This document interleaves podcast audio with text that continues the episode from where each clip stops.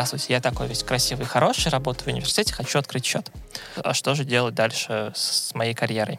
С моей жизнью. Да, и с жизнью в целом. Ну, я не сдавался, я, естественно, как э, менеджер хеджировал риски. Сказали перезвонить через три недели. Ну, вот прошло уже сколько? Ну, типа, четыре месяца прошло, они так мне не перезвонили. Всем привет! На связи автор и ведущая подкаста «Боюсь спросить» Ксения Брюзгина. Это подкаст, где я задаю вопросы героям, которые вы стеснялись спросить. И первый сезон подкаста про Финляндию, иммиграцию, особенности северной культуры и адаптацию к ней. И сегодня у нас первый выпуск и мой первый гость Ярослав Крючков. Привет, Ярослав! Я Привет, очень рада тебя видеть. Сегодня мы встретились с тобой, чтобы обсудить наш переезд в Финляндию, и для наших слушателей я немного расскажу, что же объединяет нас с тобой. Вместе с Ярославом мы учились в Высшей школе менеджмента Санкт-Петербургского государственного университета, но Ярослав постарше меня на несколько лет. Мы даже организовывали вместе мероприятия, но не 4 года назад, как я думала, а целых 5 лет назад. А, собственно, где и начали общаться, а затем встретились в одном университете уже в Финляндии, в Алты Университи. Я об этом узнала из LinkedIn Ярослава. И, честно говоря, о планах друг друга мы не знали. Ярослав, расскажи, пожалуйста, немного о себе, где учился, что учил и что преподавал, и как вообще оказался в Финляндии, почему решил сюда переехать. Как ты уже сказала, мы с тобой вместе учились в Высшей школе менеджмента Санкт-Петербургского государственного университета на разных программах.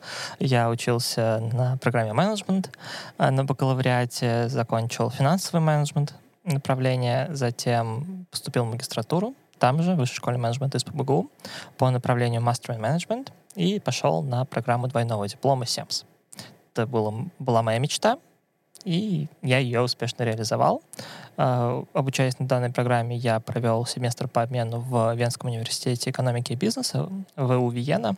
Uh, и после этого я преподавал в высшей школе менеджмента из ПБГУ небольшое количество времени. Расскажи, что преподавал преподавал статистику для угу. бакалавриата, базовый курс. Я полгодика его преподавал, и после этого я уехал в Финляндию на PhD. Потом все студенты от тебя сбежали, потому что статистика очень сложный курс.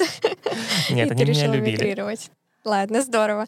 А расскажи просто, почему выбрал Финляндию как страну для переезда? И я знаю то, что у тебя очень интересный путь получения офферов в ковидное время. Можешь рассказать, пожалуйста, про этот опыт? Мне кажется, нашим слушателям было бы это очень актуально.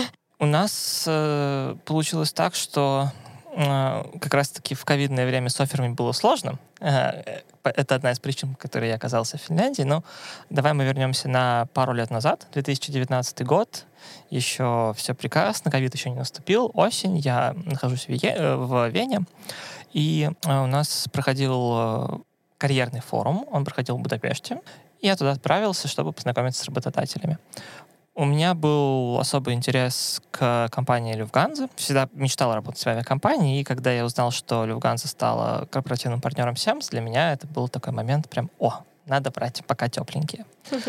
Я приехал, я познакомился с э, представителями компании, мы, наверное, на стенде вместе прообщались час, а то и больше. И меня пригласили посетить их э, техническую базу в Будапеште. В э, декабре я туда поехал, мы пообщались с представителем компании, пообщались с HR, мы предварительно договорились, что э, дальше там, в марте мы вернемся уже непосредственно к обсуждению э, работы. Точнее говоря, там идея была такая, что я какое-то время стажировался там в Будапеште, а потом бы переехал в Цюрих, в Швейцарию, там находится одна из э, дочерних компаний Lufthansa Group, компания Swiss Airlines. Извини, перебью. Уважаемые слушатели, обязательно зафиксируйте этот момент, как просто с помощью посещения карьерного форума можно выстроить целую карьерную стратегию на несколько лет вперед и найти э, работу не только там в Будапеште, скажем так, но и вообще с потенциальным переездом в Швейцарию. Продолжай, Ярослав, извини. Да, вот. Но, к сожалению, данным планом было не суждено сбыться по всем мы уже знаем каким причинам. Наступившая пандемия, она очень сильно ударила по, по отрасли авиаперевозок, и, к сожалению, мы уже не смогли реализовать данный план. Поэтому это было грустно, но так сложилось жизнь. К сожалению, не все зависит от нас. Но ты же не сдавался. Я не сдавался. Я, естественно, как э, менеджер хеджировал риски. Я параллельно еще, естественно, рассматривал и другие варианты. И один из вариантов, который был, которым хочу рассказать, это вариант с, французской, с французским конгломератом финансовым, который называется Societe Generale. Для российских слушателей он известен э, как банк Росбанк на территории Российской Федерации. И у них была позиция, я уже не помню, как она точно называлась, но смысл, что это был некий внутренний консалтинг, и нужно было бы базироваться в Париже и оттуда ездить на там, проекты разной длительности по разным филиалам группы Societe Generale. Я проходил туда отбор, я летал в Париж на отборы, но тоже, к сожалению, как только наступила пандемия, все немножечко закончилось. Uh, то есть, э, несмотря на то, что я уже доходил, можно сказать, до неких финальных этапов, но по неким обстоятельствам то, то или иное у нас обрывалось. Тоже хочу, можно здесь добавить, что я работала HR-специалистом, и в целом мне интересен рынок труда. А компании всегда сокращают, ну, когда происходит какая-то неопределенность, все компании сначала сокращают расходы на персонал, а затем все остальные расходы. Вот. Поэтому, естественно, набор новых людей в условиях неопределенности для них был нерелевантнее, потому что они даже не могли представить, как и что будет дальше, как наш мир будет дальше существовать. После этого как раз у меня оставалось еще несколько месяцев э, магистратуры, которую я закончил, которую я должен был провести в Сингапуре, но не провел. Э, провел в Санкт-Петербурге. После этого, естественно, вставал все больше и больше вопрос, а что же делать дальше с моей карьерой. С моей жизнью. Да, и с жизнью в целом. Ну, это э, совсем глобально. Это тогда мы с тобой идем в философствование на очень долгое время, а, поэтому проговорим пока только про карьеру. И вот уже я выпустился, забрал свой диплом в абсолютно неторжественной обстановке, потому что торжественно у нас не проводилось. И тоже пытался что-то найти. Я понимал, что я не хочу работать в России. Мне интересно было поработать за рубежом. И как-то связывать себя обязательствами с компанией в России, ну, там, может даже с иностранной, я не хотел. Тогда мне пришла в голову мысль о том, что, в принципе, мне всегда нравилось преподавать. Я с 10 класса в тех или иных форматах преподавал, вел какие-то кружки по математике, работал индивидуально и со студентами, и со школьниками. И подумала, почему бы не пойти в этот в этот путь, тем более у меня и в семье были педагоги, ну, школьного, школьного, правда, уровня, но все же. Некая близость к педагогике угу. есть. Семейный клан. Да, семейный клан уже в нескольких поколениях. И мой научный руководитель предложил мне, пока я подумываю над тем, куда пойти, в какой университет, он предложил мне поработать э, у нас в высшей школе менеджмента. Э, осенью 2020 года я ему ассистировал на курсе который назывался Managerial Economics. Это курс, который читается на первом курсе магистратуры.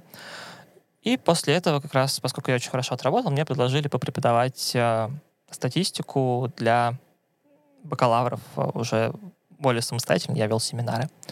И параллельно я подавался в различные университеты на программу PhD. Я собрал необходимый пакет документов, говоря о нем, что касается школ бизнеса, да, и бизнес-направленности.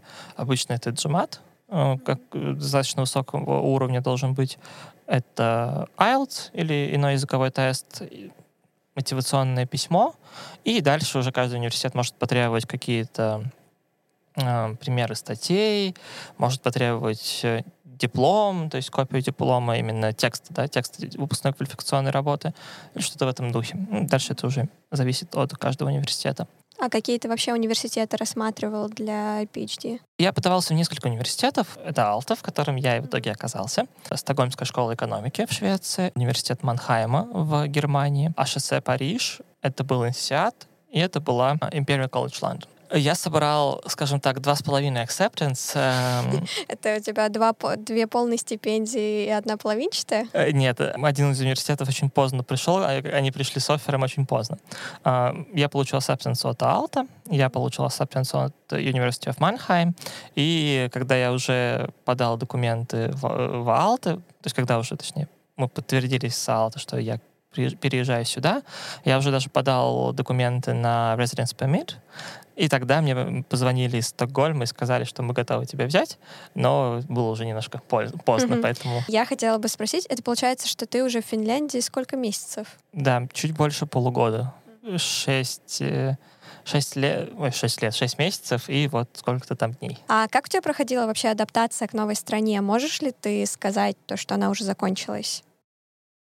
Я бы сказал, что она даже и не начиналась в какой-то степени. Ты чувствовал себя сразу в своей тарелке? Да, получилось так, что поскольку, да, я большую часть жизни прожил в Санкт-Петербурге, то ну, как, особенно Восточная Финляндия, да, это как некое продолжение Ленинградской области, естественно. Ты, главное, финнам об этом не говори. Естественно, не буду.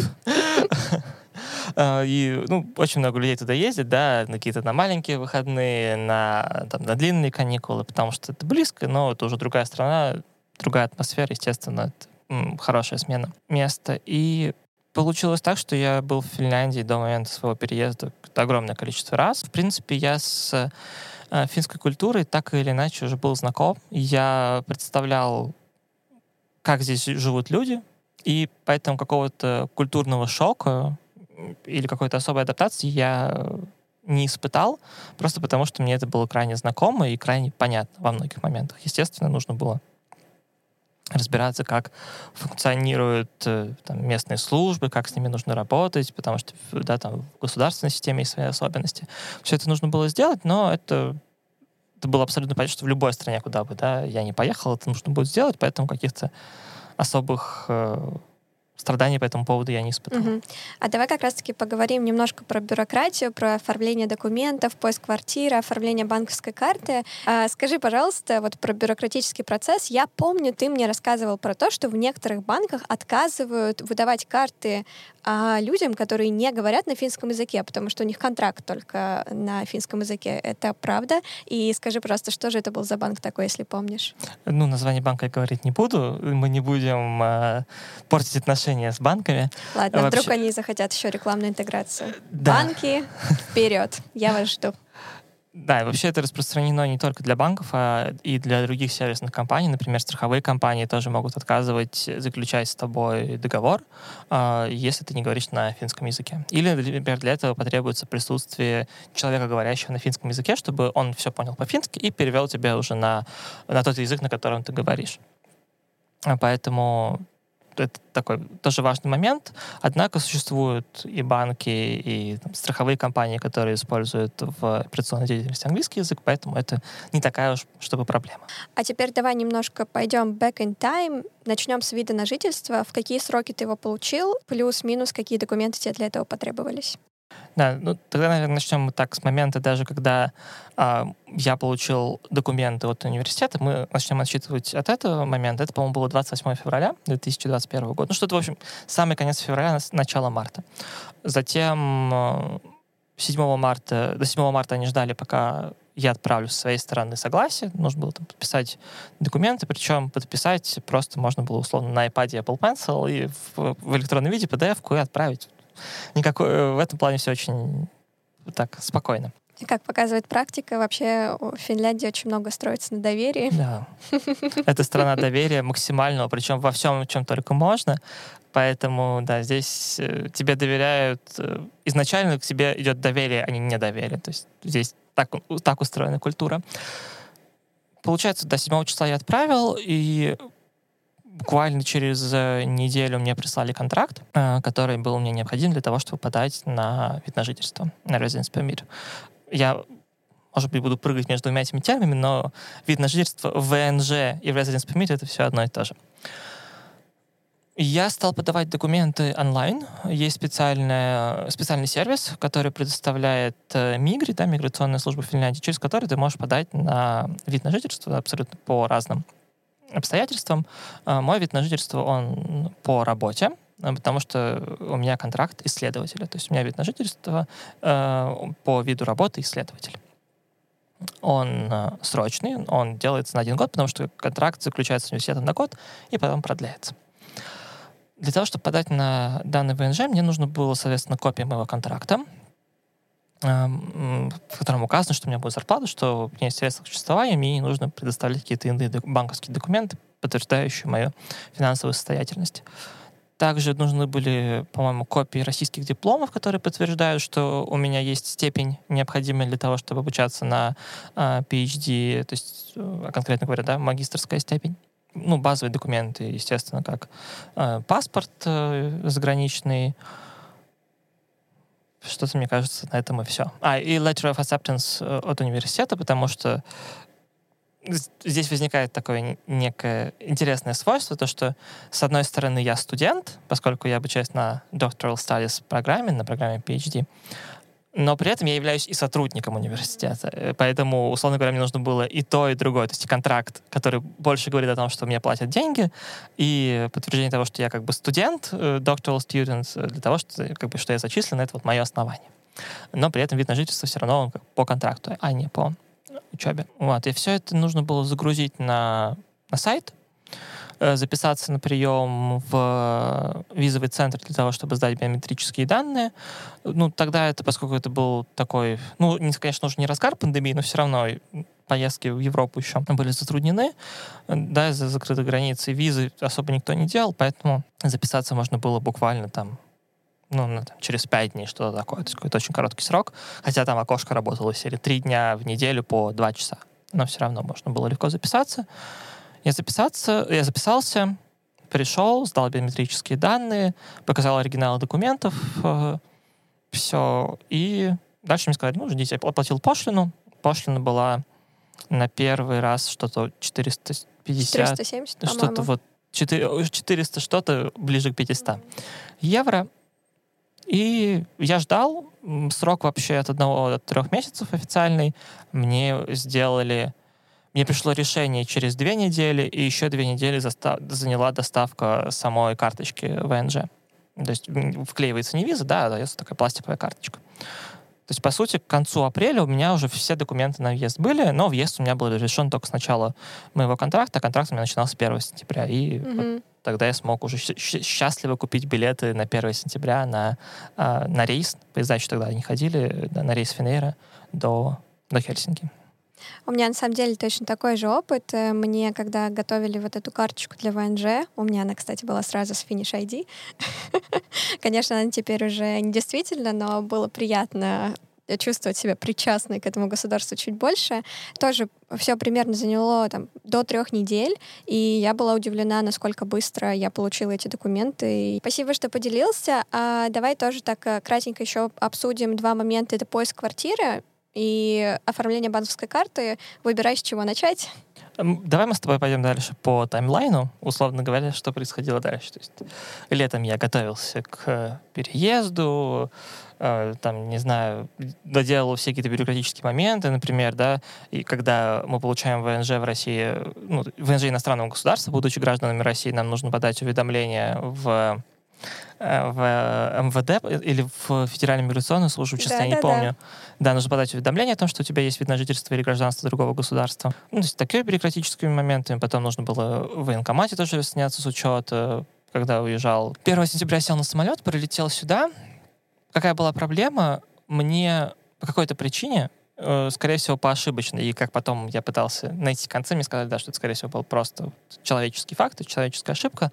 Мне сразу не присвоили так называемый personal identity code.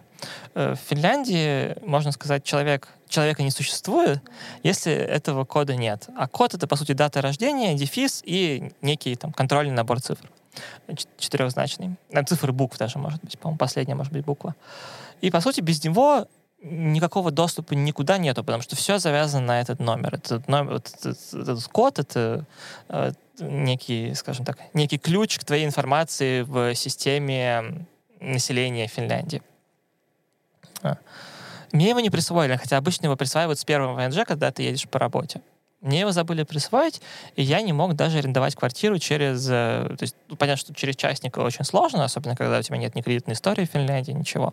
Ну, в принципе, как и в большинстве стран. А даже через компанию, которая э, ну, занимается сдачей жилья в аренду, мне было не снять, потому что мне нужен был код. А кода нет.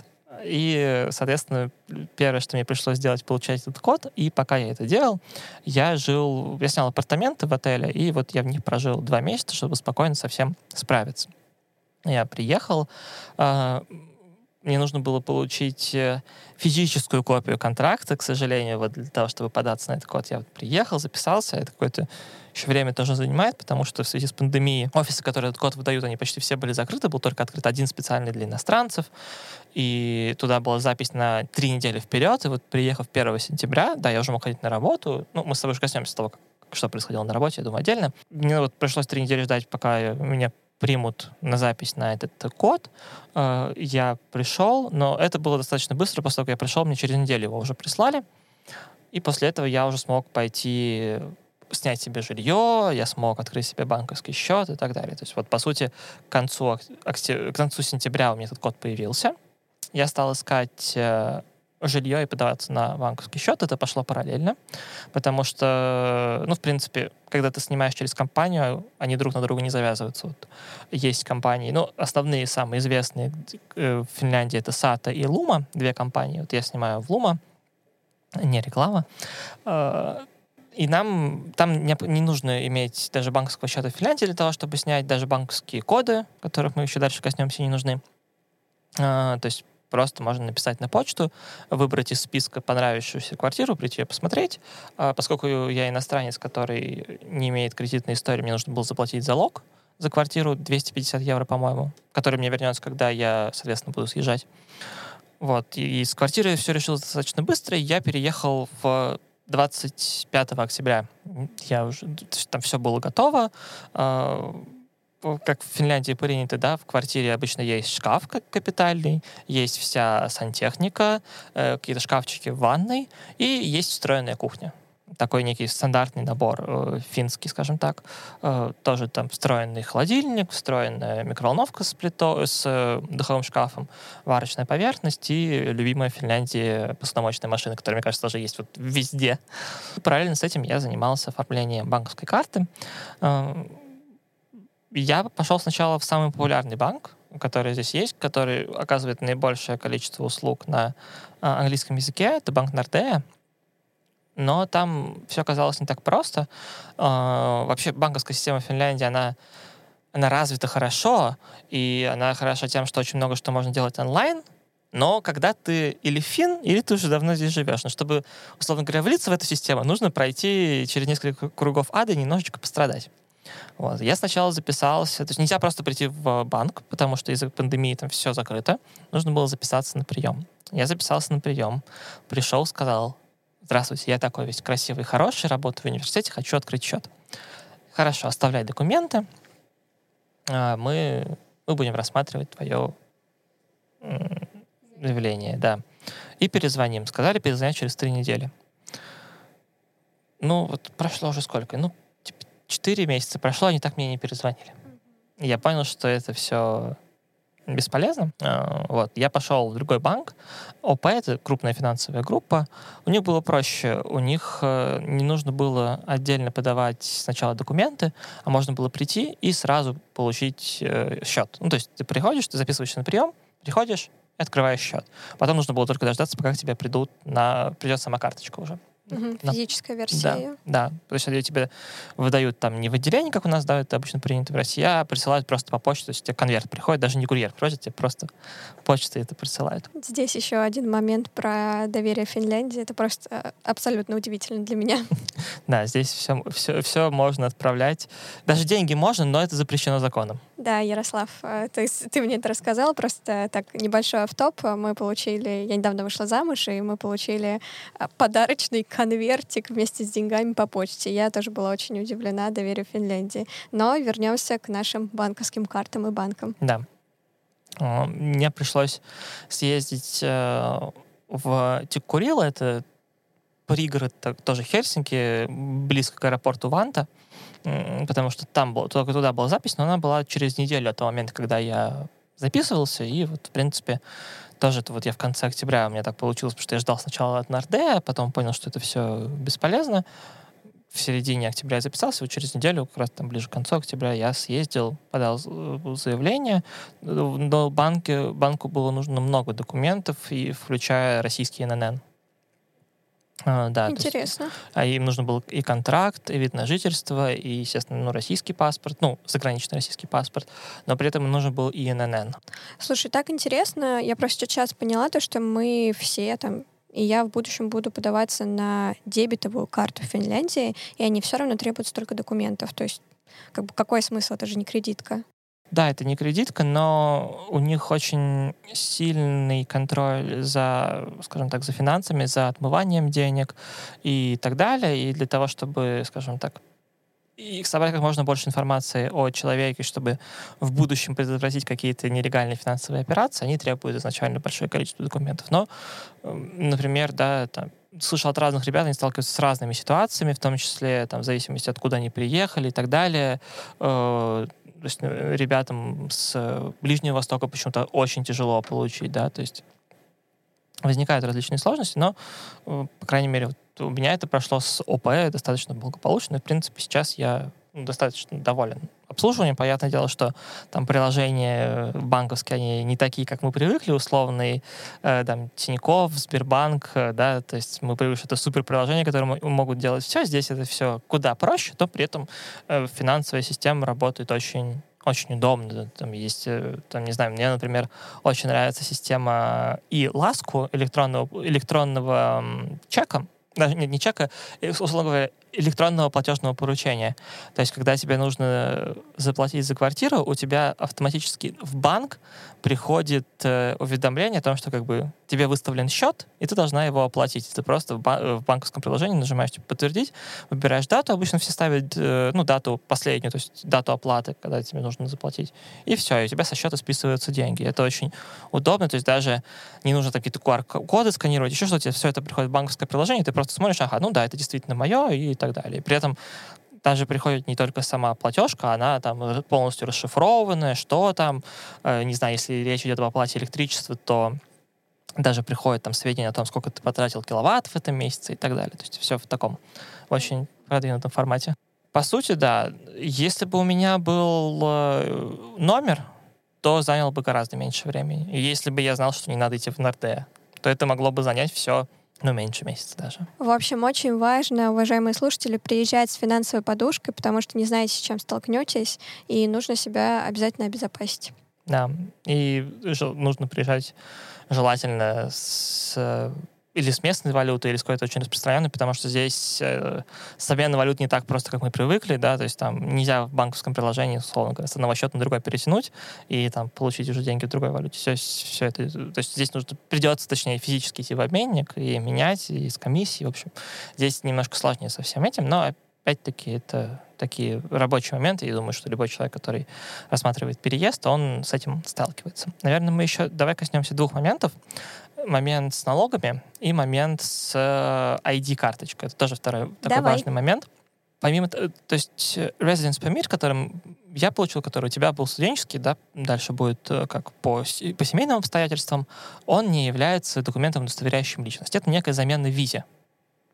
А вот этот момент очень интересный, потому что сейчас, в принципе, ты подтвердил гипотезу, почему иногда нельзя купить алкоголь по residence permit. Да, потому что residence permit не, я не могу говорить за другие страны, честно говоря, я не знаю.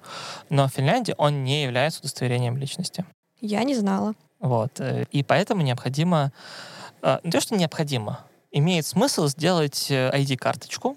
Э, это тоже такая пластиковая карта, она очень похожа на Residence Permit, ну, по внешнему виду, ну, только там данные, да, еще некие внутренние дополнительные указываются по ней, например, да, ну, граждане Евросоюза по своей могут перемещаться внутри Евросоюза по этой карточке. У нас, э, как у иностранцев пока, да, пока у нас нет гражданства в Финляндии, мы используем ее только для внутренних нужд. Но эта тема очень удобная по, там, по, по ряду причин. Получить ее несложно, для этого нужно обратиться в местное отделение полиции. Э, Причем тоже я читал, что нужно записываться, и записью там были большие проблемы, тоже на несколько месяцев вперед, и там ближайшее, что я находил, это было только в Лахте. В Хельсинки это было уже на тот момент на новый 2022 год. Но, опять-таки, я поговорил с с людьми, которые на кафедре со мной работают, они мне сказали, что нет, для такого можно просто, даже сейчас, там, в момент пандемии, можно прийти просто в полицию ножками в, там, в, в утреннее время, там, с 8 до 12, что-то такое, и в, живо, в порядке живой очереди подать документы. То есть нужно было принести residence permit, э, паспорт и тоже оплатить пошлину, по-моему, что-то около 40 евро изготовления этой карточки. И, но что даже важно, не сколько сама карточка, то есть, ну, понятно, что если покупать там алкоголь, да, возможно, нужна, ну, хотя можно по российскому паспорту, да, по заграничному это делать. Куда важнее другое. Когда подаешь на ID-карточку, ты сдаешь э, свои там отпечатки пальцев в систему, которая полицейская в Финляндии. То есть не в систему Мигри, а в полицейскую. А в чем отличие? А отличие в том, что потом, когда ты подаешь на продление ВНЖ, они берут данные не из системы Мигры, а из полицейской системы, потому что ты находишься уже внутри Финляндии. И поэтому, если ты не ходила, не получала ID-карточку, то тебе придется при получении следующего ВНЖ идти сдавать эти данные. Кстати, мне кажется, что это как раз-таки причина, по которой я как раз-таки, подавая сейчас уже на ВНЖ на основе замужества, заново сдавала биометрию и ездила, кстати, в Лахте, потому что следующая запись была только на май месяц. Да, и вот именно по этой причине, э, что когда ты продлеваешь ВНЖ, можно очень долго ждать записи на то, чтобы сдать эту биометрию, потому что тебе это привязывается да, к твоему заявлению, и там ты не можешь просто вот в порядке общей очереди прийти. А когда ты сдала ее в полицию уже заранее, то потом ты сможешь продлевать свой ВНЖ просто онлайн. Ты подала документы, и, по сути, если каких-то там проблем с твоими биометрическими данными или с чем-то еще не возникнет, тебе просто пришлют карточку ВНЖ по почте через, ну, через там, да, определенное время. И в этом плане, скажем так, это, это одна из причин, по которой мне советовали там, другие doctoral students, с которыми я э, работаю, пойти и сдать э, биометрию заранее, чтобы потом не страдать с получением э, вот этого нового ВНЖ, потому что мне его получать нужно каждый год, да, потому что он привязан к контракту. Ну, мне на самом деле тоже. А, ну вот, то есть тебе тоже, то есть, ну, ты сдашь, потом, по идее, должно быть уже нормально на следующий год, потому что часто уже сдала. И другой важный момент, который касается ID-карточки, она нужна для того, чтобы получить усиленную идентификацию в банке. Это тоже э, некая фишка Финляндии.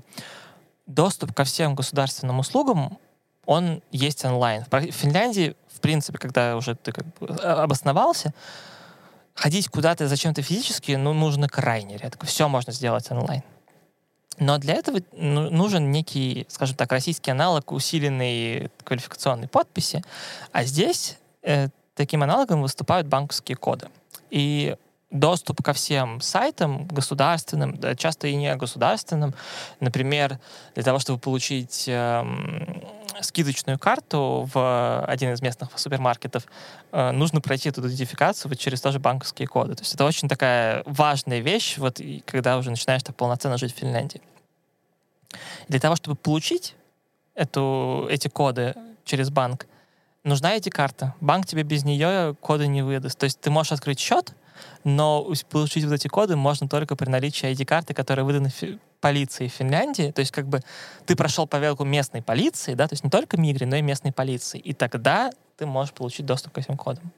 Да, это тоже интересная система, потому что я записывалась как-то на тест э, на ковид, и еще, когда я хотела поставить здесь прививку, тоже везде требовалась эта усиленная э, идентификация, а у меня не было этого кода, и мы, конечно, искали разные варианты для того, чтобы это все как-то обойти, вот, но я заметила то, что в Финляндии важно несколько моментов иметь. Первое — это чтобы ты был прикреплен к какому-то месту жительства, потому что если у тебя нет дома, то я не знаю, мне кажется, ты не получишь никакой сервис в Финляндии. И во-вторых, да, то, что у тебя должен быть этот код э, усиленный для того, чтобы получать все другие сервисы и услуги.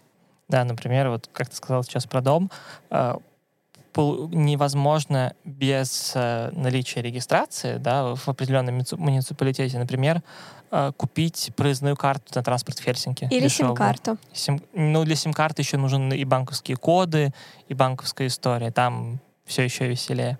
Если покупать контрактную карту, то есть не prepaid, которая дороже примерно в два раза получить, не в два раза, на, на 50% дороже. Хорошо. А давай поговорим об ожиданиях. А, какие у тебя были ожидания перед приездом, что оправдалось, а что нет? ожидания. Очень сложно сказать, какие были ожидания. Наверное, каких-то каких-то особых ожиданий не было. Э, в принципе, я представлял, как, как живет Финляндия по большей, по большей части. И я надеялся, что я смогу жить так же. Но, в принципе, да, это получается. Э, там, с точки зрения уровня стресса, здесь, на мой, на мой взгляд, ниже, да, с точки зрения того, как строятся взаимоотношения э, между людьми, да, там, на доверие и так далее. То есть какие-то такие моменты, они, в принципе, как культурные особенности какие-то есть, они так и есть. Но чего-то особенного я бы не сказал, что я прям ожидал. Угу. Хорошо, но мы все знаем то, что темп жизни сильно зависит от страны, в которой ты живешь, и в Финляндии, как мне кажется, а, все-таки все немножко более медленно, и люди больше там процессники, они ориентируются на процесс, нежели чем на результаты, там, достижения каких-то, а, там, не знаю, 130% KPI. У тебя есть такое ощущение или нет? На мой взгляд, это зависит, э, ну, естественно, и страны, да, они по-разному, да, там устроят э, принцип конкуренции и выживаемости. Э, здесь это еще зависит от э, твоего рабочего места, да, то есть от того, как тебе ставят задачи и цели. На мой взгляд, по большей части здесь темп жизни спокойнее, но опять-таки он зависит от того, чем ты занимаешься. То есть и как ты к этому подходишь. То есть, в принципе, как, какого-то особого давления ты, наверное, не испытываешь, но естественно, нужно что-то делать. Угу. А вот в сравнении, а, я знаю то, что ты какое-то даже время жил в Москве и работал в Лореале, если я не ошибаюсь. А в сравнении темпов жизни в Финляндии и работы в Алта, и конкретно там в Лореале, тебе не кажется то, что здесь все немножко медленнее, и если кажется, то не скучно ли тебе от этого? Да я бы не сказал, что здесь что-то прям медленнее а, это может быть некое, да, такое, возникает от того, что мы привыкли, что финны немного медлительная нация, да. Ну, а, это у нас есть такой стереотип, стереотип да, да, и нам нужно понять, это правда все-таки или нет. Я бы не сказал, что это правда. Я бы сказал здесь так, что просто мы привыкли, что дедлайн вчера. Здесь дедлайн не вчера, он впереди. То есть тебе просто, если тебе что-то нужно, ты должна попросить об этом заранее. Ну и, на мой взгляд, это нормально это удобно, чтобы человек, который, которого ты просишь что-то сделать, чтобы он мог спланировать свое рабочее время, когда он это сделает. Ты не приходишь и ему говоришь, что мне там через пять минут нужен отчет, да, условно говоря. По сравнению с Москвой, вот именно если сравнить конкретно работу в компании, да, там, в L'Oreal, там, работу сейчас в Алте с точки зрения каких-то процессов и так далее, то естественно, зависит да, ну, того, что, например, в Финляндии достаточно плоская иерархия, то есть э, нету каких-то больших да, там, уровней и так далее. Хотя, опять-таки, все зависит от компании, но в целом здесь может немного проще подходить к тем или иным людям, э, да, то есть здесь можно просто подойти к руководителю, который гораздо, стоит гораздо выше тебя, и поговорить с ним. Здесь абсолютно нормально, да, там, когда я работал в L'Oreal, такого не было, то есть нужно было все решать э, по иерархии, хотя компания европейская, но все равно есть своя иерархия.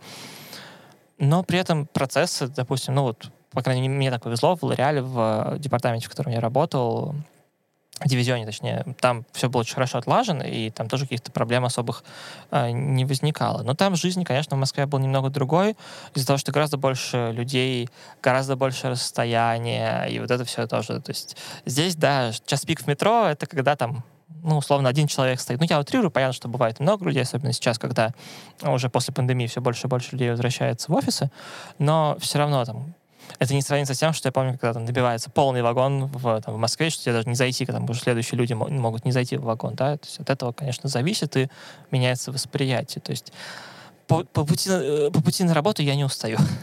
Хорошо, поняла. А, насчет Москвы. Я как-то работала в компании Полилог, и э, это было метро 1905 года, центр Москвы. И я помню, как иногда я не могла войти даже во второй поезд, потому что было такое большое количество людей, что ну, просто было нереально вместиться. А я все-таки еще хочу попробовать э, немножко тебя раскрутить на, а, на вопросы про стереотипы о Финляндии. А, мне кажется, и некоторым моим слушателям, которые предложили мне эти вопросы, кажется то, что здесь э, меньше развлечений, чем в России. Чу- чувствуешь ли ты это на себе или нет? Я Я не чувствую. Мне сложно судить о том, меньше здесь развли- развлечений, потому что я не знаком со всеми развлечениями, которые есть, да, может быть, в России. Они здесь другие, да, то есть, например, э, да, там, любимые финами Мекки, да, вот эти походы Расскажи, вечные в сауну. Это? это Мекки — это некий загородный домик, обычно, который находится или на берегу какого-нибудь озера, моря или где-то очень далеко в лесу, но при этом с, достаточно обычно с хорошей инфраструктурой. А, и люди туда уезжают. Ну, это некий, получается, аналог нашей дачи. Но они там не копают картошку, а сидят в сауне и там, развлекаются с друзьями. Да, то есть они любят такое. Они очень любят там, да, заниматься спортом на улице. То есть, э, поскольку ну, население страны оно меньше, чем население Петербурга, да, но территория немножко больше, скажем так, да, чем Санкт-Петербург, то большие пространства, очень много зеленых зон, да, и внутри города, и рядом с ним, и очень любят э, заниматься спортом на улице. У нас, да, например, с немножко сложнее, потому что, ну, в городских условиях, да, в условиях городской инфраструктуры это не так просто, ну, и не так комфортно, да, то есть бегать среди машин можно, но не так интересно. Что касается конкретно меня, я не испытал какого-то дискомфорта, потому что все те увлечения, которые, которые есть у меня, я их в Финляндии могу реализовывать. Поняла. То есть у тебя прям такой perfect match случился с Финляндией в плане менталитета и тому, как ты вообще встраиваешься в режим в темп жизни этой страны. Хорошо, тогда давай еще немножко поговорим про карьеру. И я тоже получила вопрос от слушателя, я прям его зачитаю. Возможно ли в Финляндии там, конкретно в Хельсинки, на твоем опыте Валта, развивать свою карьеру и себя как профессионала. И э, слушатель делится опытом, что э, там тоже краткий экскурс. Слушатель был на эксченже в Финляндии, но не в Хельсинки, а, честно говоря, город я не помню, ну такой поменьше и чуть подальше западнее. А, в общем, у слушателя сложилось впечатление, что за время пребывания в Финляндии при общении с сотрудниками там, одной а, компании, которая занимается разработкой игр, и при изучении изучении в целом всех э, подходов по управлению персоналом, сложилось впечатление, что в нордических странах сотрудники все делают хорошо. Но если ты, работая в команде, захочешь сделать что-то на отлично, прям на выдающемся уровне, то и здесь есть два варианта. Я тоже зачитаю. Для этого потребуются дополнительные ресурсы со стороны всей команды. То есть, я так понимаю, нужно прям их всех попушить для того, чтобы они тебе их предоставили. А команда, скорее всего, не будет готова прикладывать дополнительные усилия, если и так все хорошо. И второе, э, вторая версия — это тебя скорее сочтут выскочкой и будут на тебя косо смотреть, чем подумают, что ты хочешь сделать не просто хорошо, а очень круто. Какое у тебя отношение к этим э, двум стейтментам? И как ты думаешь, действительно ли здесь нужно пушить людей для того, чтобы получить какой-то сверхвыдающийся результат? Мне, наверное, в какой-то степени сложно об этом сказать, потому что я пока мало работал в командах, и да, скажем так, исконно в нордических командах, потому что я работаю с, с большим количеством иностранцев э, с абсолютно разных мест, поэтому какого-то, наверное, вывода касаемо да, такой групповой работы э, там, финнов, да, людей из нордических стран мне, может быть, сложно будет сделать. Э, ну, давай вместе порассуждаем. Смотри, мы с тобой как-то в нашем личном диалоге а, общались и говорили о том, что, в принципе, и тебе, и мне откликается такой формат работы, когда вы заканчиваете не очень поздно. То есть здесь в целом они заканчивают в 4 или 5 часов вечера.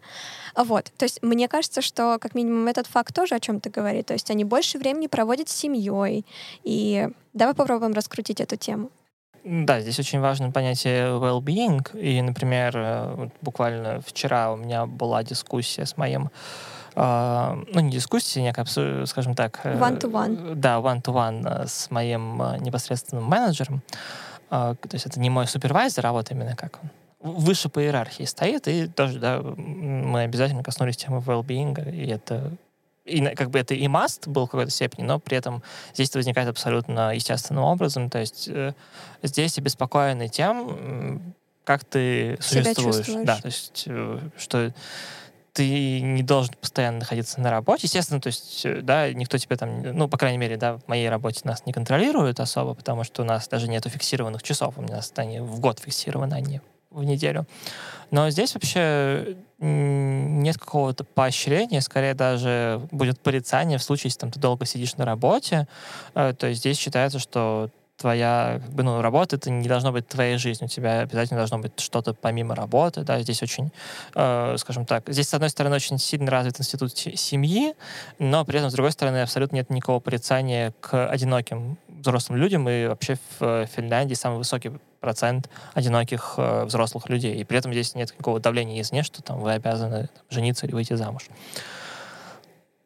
Вот. Но при этом должны быть какие-то там увлечения, какие-то клубы по интересам, спорт, танцы, все что угодно. А вот э, Алта вообще как-то помогает э, с тем, чтобы найти свое увлечение? Я не знаю, может быть, они предоставляют помимо там ежемесячные зарплаты, какие-то еще benefits. Там, например, э, не буду называть компанию, в которой работает мой муж, э, потому что они не заплатили мне за product placement, но у них есть э, разные benefits в виде, не знаю, массажа, им выделяются деньги на месяц на какие-то спортивные развлечения, плюс snacks and drinks, как-то так это называется, тоже очень интересно. Есть ли такое в Alt University? На моем уровне контракта этого нет. Единственный бенефит, который у нас есть, после того, как у нас полгода действует контракт, поскольку я полгода являюсь сотрудником больше, чем на 20%, нам 10 евро в месяц э, платят еще дополнительно за транспорт. В любом случае, очень приятно. Да, ну по меркам финского транспорта ни, ни о чем.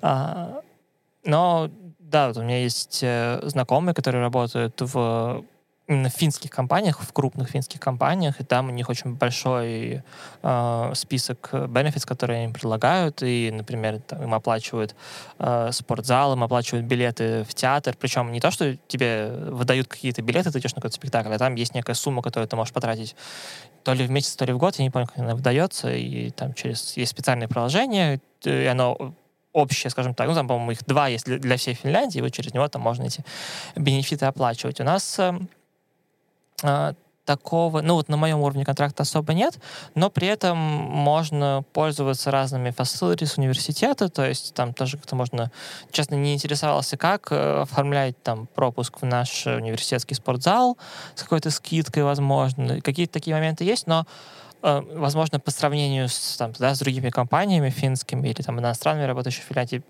не так это развито. Но, опять-таки, сложно судить как это на, на уровне контракта у, у там, профессоров, да, там, или у административного персонала, там может быть иначе. То есть у нас все-таки контракт, он, я думаю, немного урезанный в этом плане. Угу, поняла. Спасибо большое, что поделился. Я тогда немножко резюмирую такой ответ на вопрос для нашего слушателя. А, однозначно сказать нельзя, но в целом есть такой в Финляндии тренд, что они а, по ощущениям, по моим вот personal, что они все-таки работают меньше, если вот брать прям средние, они работают меньше, чем в России, потому что в России прям ты разговариваешь с некоторыми ребятами из разных компаний, и все рассказывают о том, как они просто 24 на 7 что-то делают. Здесь они гораздо больше внимания уделяют вот своему ментальному здоровью. Для них очень важно проводить время с семьей и с друзьями. И, возможно, из-за этого складывается впечатление, что здесь э, могут как-то не знаю, с подозрением, так скажем, относиться к выскочкам, как э, сказал наш слушатель, хотя я на самом деле таких ребят называю просто очень проактивными, и мне кажется, что на самом деле в любой стране это будет цениться. Важно, как ты преподносишь э, свое желание что-то изменить. То есть ты же можешь э, большую часть работы, там, если у тебя есть какая-то идея, и ты считаешь, что, что она очень классная и звездная, но другие не поддерживают, ты можешь начать делать сам, достичь какого-то результата, и тогда вокруг все остальные тоже загорятся и захотят хотят тебе помочь. И мне кажется, что это, в принципе, актуально в любых странах и в любых командах. Я сделаю давай резюме твое резюме по поводу первого. Здесь очень любят э, work smart, don't work hard. То есть вот это Согласна. прям важно. И второе, здесь э, найдут, куда направить твою энергию. Если они видят, что у тебя прям ну, то есть у тебя остается очень много свободного, там, даже не то, что времени, у тебя есть желание что-то делать, тебе найдут, куда это применить. Здесь, на мой взгляд, это развито, что может, не, не конкретно по твоему направлению, потому что если что-то работает хорошо, э, финны не очень любят это куда-то стараться улучшать. То есть если процесс работает, пусть не самым идеальным образом, но хорошо, уверенно, и что это всех устраивает, это как бы правильно устраивает, а не просто, то они будут стараться не трогать, но найдут, куда применить твои знания и навыки в другом. Я предлагаю перейти к следующему топику. Это язык. Ярослав, скажи, пожалуйста, а ты уже начал учить финский язык? Да, я начал учить финский язык еще до момента переезда. Связано это в том числе с тем, что на будущее, да, он может потребоваться при получении финского гражданства. Можешь рассказать чуть подробнее просто про это, потому что уверена, что не все наши слушатели знают процесс. Да, в Финляндии получение гражданства по сравнению с многими европейскими странами достаточно простое. Для этого необходимо прожить 5 лет по ВНЖ типа А, это ВНЖ, который, например, вот, выдается по работе, это ВНЖ типа А. Сейчас вот студенческий ВНЖ, да, то есть для студентов, например, магистров или бакалавров, это ВНЖ типа Б в основном. Хотя сейчас планируют это изменить. Потому что очень многие возмущаются. Я в том числе видела в LinkedIn огромные поэмы, э, адресованные Мигри и Enter Finland, что я прожила в Финляндии там почти всю свою жизнь. Многие заканчивают здесь школы, потом поступать сюда в колледж или в бакалавриат, и все равно. А, магистратура, ты сказал, тоже не считается, да? А PhD уже считается. Да, потому что у меня контракт не... Ну, потому что я как бы не студент, а сотрудник. И в ВНЖ, вот, ну, по работе, который, да, там, по, ну, по full-time работе, то оно идет уже типа А. а и прожив 4 года, можно продать, э, продать, подать на постоянный ВМ, э, вид на жительство, то есть по, по, как это называется, ПМЖ, ПМЖ, да, у нас. А, вот. Э, и по сути это, ну, то есть уже такое близкое что-то гражданство, но не обязательно на него подавать. А спустя пять лет можно подать уже на гражданство, но для этого будет необходимо сдать финский язык на уровень не ниже B1 или шведский язык, поскольку шведский язык также является официальным в э, Финляндии. И такой, может быть, некий тип для слушателей. Если вы знаете немецкий язык, я крайне рекомендую учить э, шведский язык, потому что он гораздо ближе. И если вы не, ну то есть если вы работаете в, в англоязычной среде, вам не потребуется финский язык для работы, то а вам нужно изучить язык только для получения гражданства, то признание немецкого берите э, шведский, будет гораздо проще. Класс. Какие у тебя впечатления от э, обучения? То есть насколько ты уже далеко продвинулся? И правда ли, что язык такой сложный, как об этом пишут в интернете? Ну, официально я продвинулся до конца уровня А2.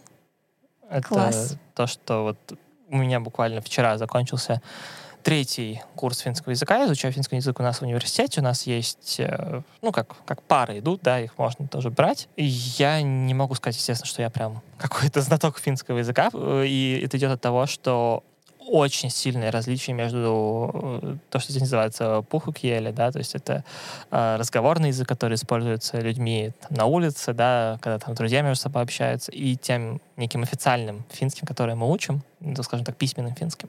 То есть, например, э, да, там, прочитать какую-то новость, э, там, частично перевести я ее могу, но на слух что-то очень сложно, потому что используется гигантское количество сокращений, измененных слов, это сложно. Но какие-то базовые вещи я все равно, да, делаю на финском, то есть, я не знаю, в кафе взять кофе, э, на почте забрать какую-нибудь посылку, какие-то такие простые моменты. Я стараюсь на финском и э, хочу отдать должное финнам, они очень терпеливые, они готовы слушать мой этот ужасный ломанный финский, э, но и как бы стараться и отвечать мне даже по-фински. Да, несмотря на то, что здесь, ну, по крайней мере, в центральном регионе все говорят по-английски, но в целом в Финляндии очень высокий уровень знания английского языка. И все равно, как бы, ну, знание финского, оно тебя делает еще больше своим в этой среде. Я согласна насчет терпения. Мне, правда, кажется, то, что финны очень понимающие, даже с неким трепетом и любовью относятся к людям, которые изучают финский язык, потому что они тоже сами понимают, что это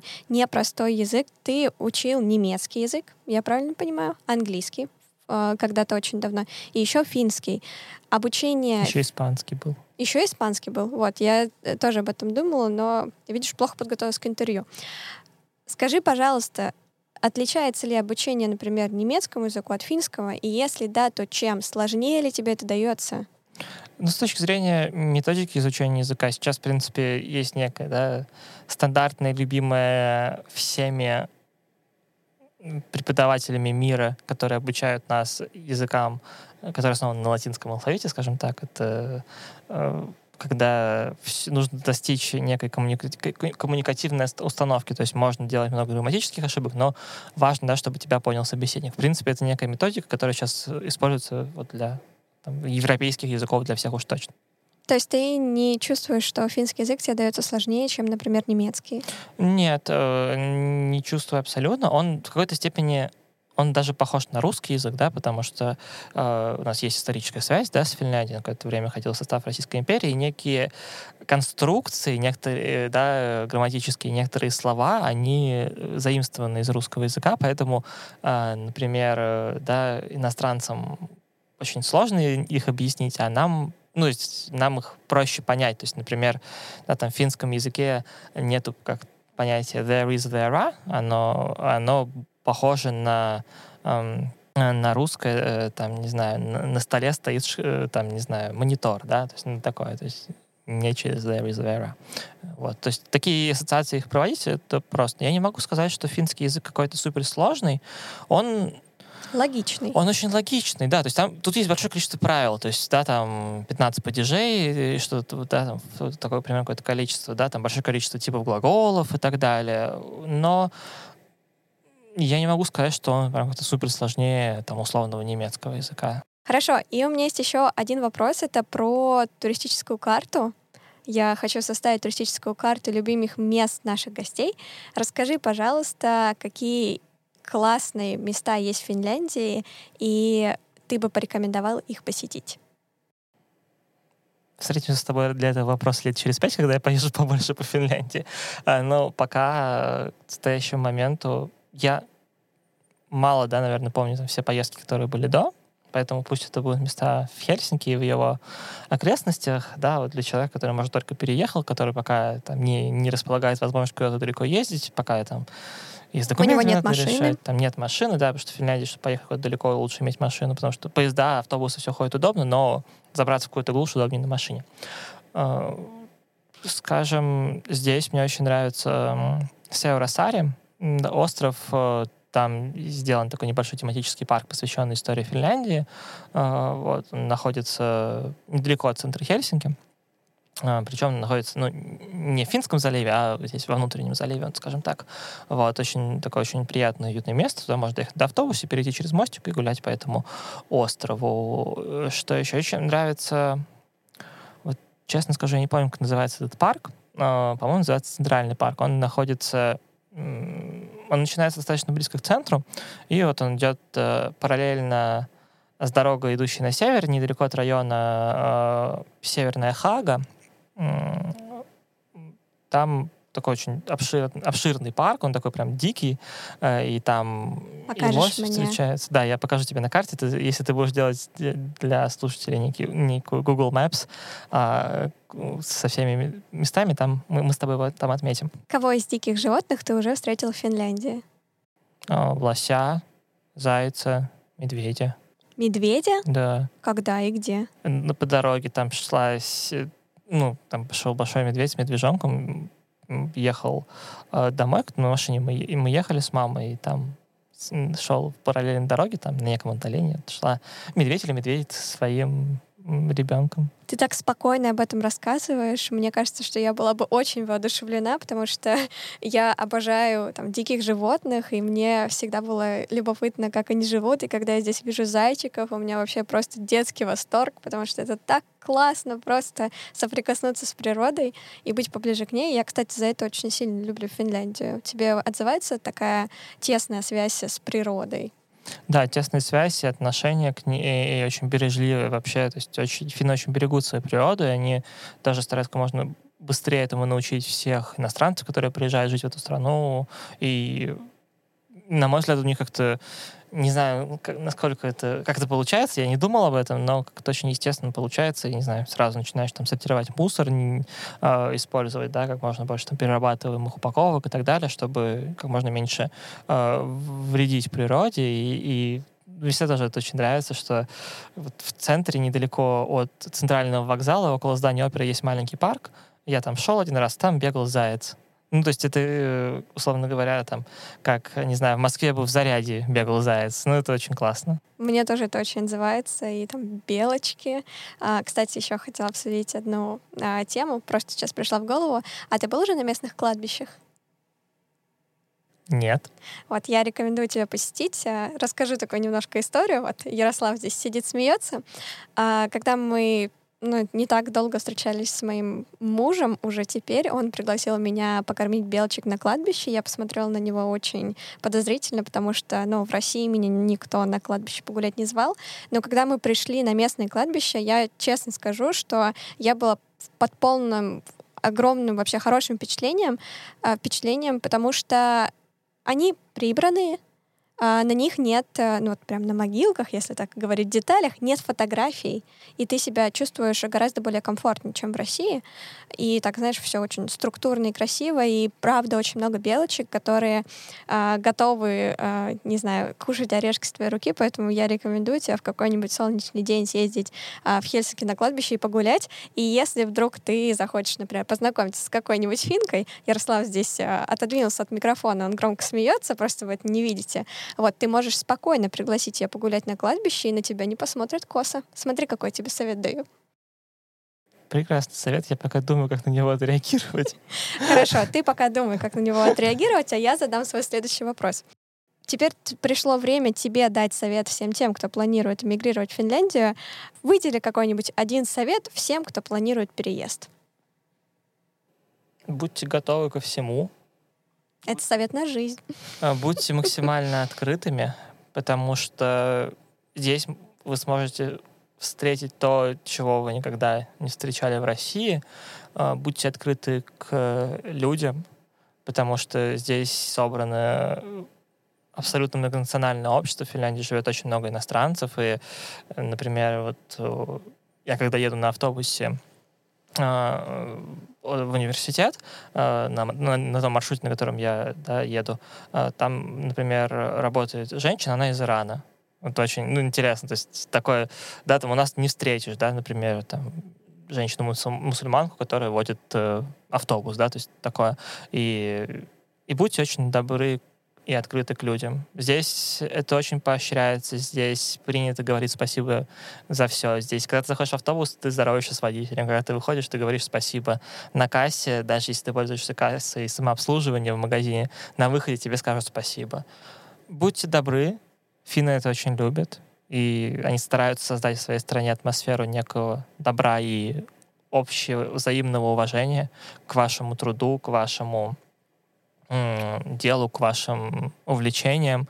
И, наверное, на, на этих устоях очень держится сильно финское общество, и если вы сможете их принять для себя и будете готовы к этому, то вы будете себя чувствовать в Финляндии очень комфортно.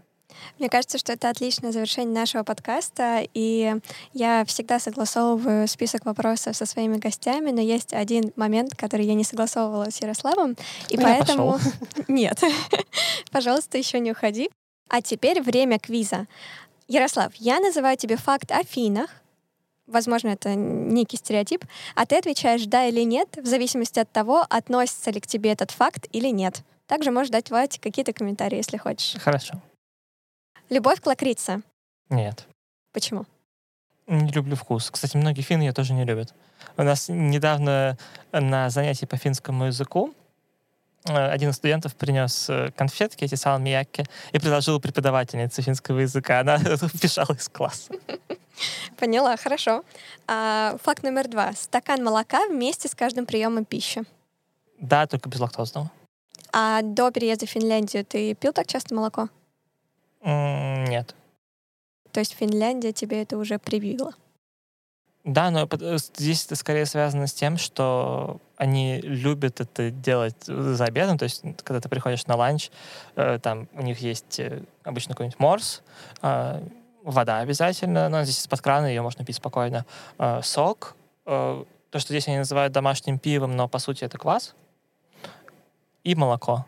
Итак, третий факт. Больше двух выпитых чашек кофе в день. Зависит от дня. Раскрой. В среднем. По-разному бывает. Я вообще очень люблю чай. Вот. И я ча- ча- чаще скорее пью чай.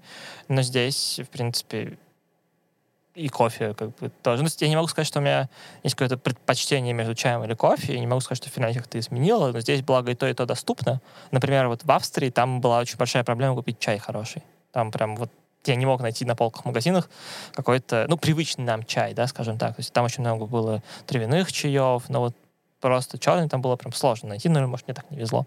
Вот, а здесь, благо, есть и чай, и кофе, но финны действительно очень любят кофе. Хорошо, факт номер четыре. Любовь к мумитролям. Да, мумики — это прелесть. До Финляндии или... Еще до, еще до переезда. Сюда я знал муми, мумитроли и читал книжки с ними еще в детстве, поэтому мне это такое.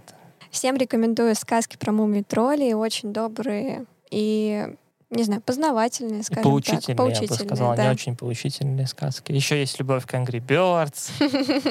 Да, кстати, тоже правда. Хорошо, и пятый факт, последний. Посещение сауны как минимум один раз в неделю. Пореже. Я бы сказал, что я хожу пореже. У нас она платная в доме. Это редкость для Финляндии, что она платная. Обычно она бесплатная, но у нас она вообще стоит даже отдельно. Она не в доме, она в отдельном здании во дворе. Хотя здесь саун, в Финляндии, если я правильно помню, что около трех миллионов саун, и, в принципе, всех жителей Финляндии можно уместить во все сауны. То есть, как бы, условно говоря, может случиться, да, там, с какой-то вероятностью очень маленькой, но что все финны, и все, точнее, все люди, находящиеся на территории Финляндии, находятся в сауне. Такое возможно. Вот. Но не так часто. Я пореже хожу, потому что у нас она вот платная, и, по-моему, не помню, сколько она стоит, 5-7 евро за посещение, что-то такое. Я где-то, наверное, раз там в 2-3 недели хожу. У нас тоже э, сауна платная в доме, но когда мы снимали квартиру, вообще просто я изучала рынок, во многих домах сауна есть в квартирах. Да, да. Вот. И у нас есть знакомые, которые живут в Турку, и у них сауна прям в квартире. Причем, кстати, в Турку очень низкие цены, как мне кажется, на жилье. Там буквально там 500-600 евро стоит. Трехкомнатная квартира с сауной, с прекрасными окнами, выходящими просто на э, реку. Вообще красота. Ярослав, спасибо большое, что стал первым гостем моего подкаста. Этот подкаст я вынашивала два года, и все никак не могла решиться. Ярослав — это тот человек, который в том числе подтолкнул меня, чтобы, наконец, это сделать. Вот, поэтому э, спасибо большое, что ты пришел. А вам, уважаемые зрители, хочу дать там наставление. Это слушайте мой подкаст, оставляйте комментарии и задавайте свои вопросы про Финляндию. Я обязательно включу их в список вопросов для героев подкаста «Боюсь спросить». И до встречи. Надеюсь, что в следующий раз мы встретимся с вами уже совсем скоро. Пока-пока.